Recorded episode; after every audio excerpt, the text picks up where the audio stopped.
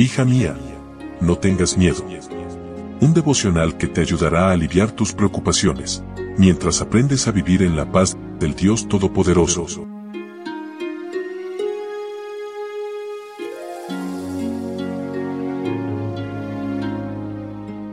Hoy es 30 de abril, primer día de la semana y último de este cuarto mes del año. ¿Cómo estás? Muy buenos días, qué gusto saludarte y darte la bienvenida a nuestro devocional para damas hoy con el título Colgados de los cuernos del altar. Leo en Primera de Reyes capítulo 1 versículo 51. Alguien le informó a Salomón, Majestad, Adonías tiene miedo de usted y se ha refugiado en el santuario. Ha suplicado que usted le jure no matarlo. Adonías estaba en medio de una celebración y algarabía sin freno cuando llegó la noticia de que Salomón había sido coronado rey y estaba sentado en el trono.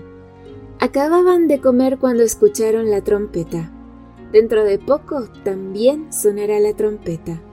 Roguemos que no nos encuentre el Señor en festividades y holgorios, sino sirviendo al verdadero Rey.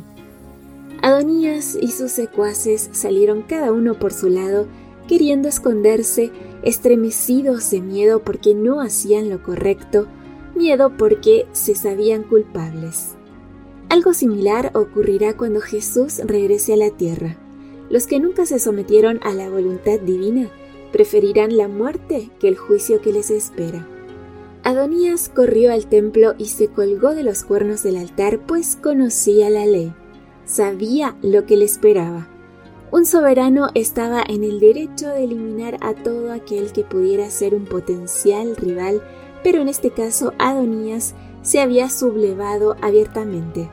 El altar referido era el altar donde se acostumbraba a quemar las ofrendas de los animales, el cual tenía cuatro esquinas sobresalientes llamadas cuernos, donde se untaba la sangre del sacrificio.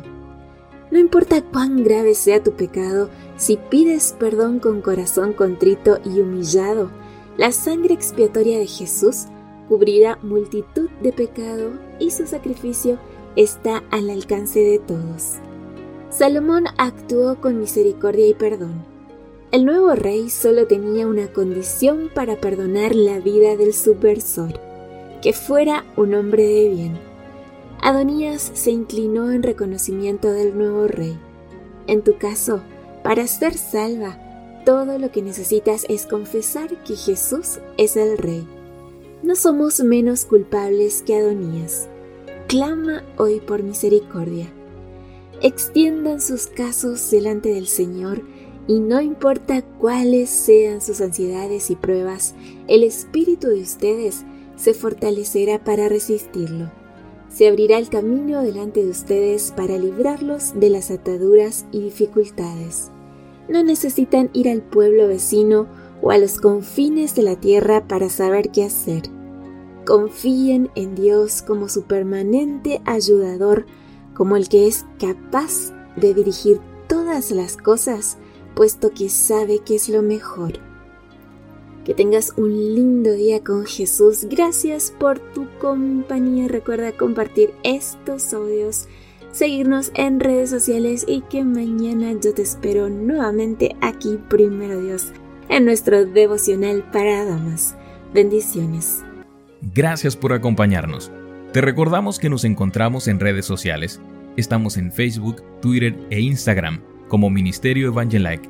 También puedes visitar nuestro sitio web www.evangelike.com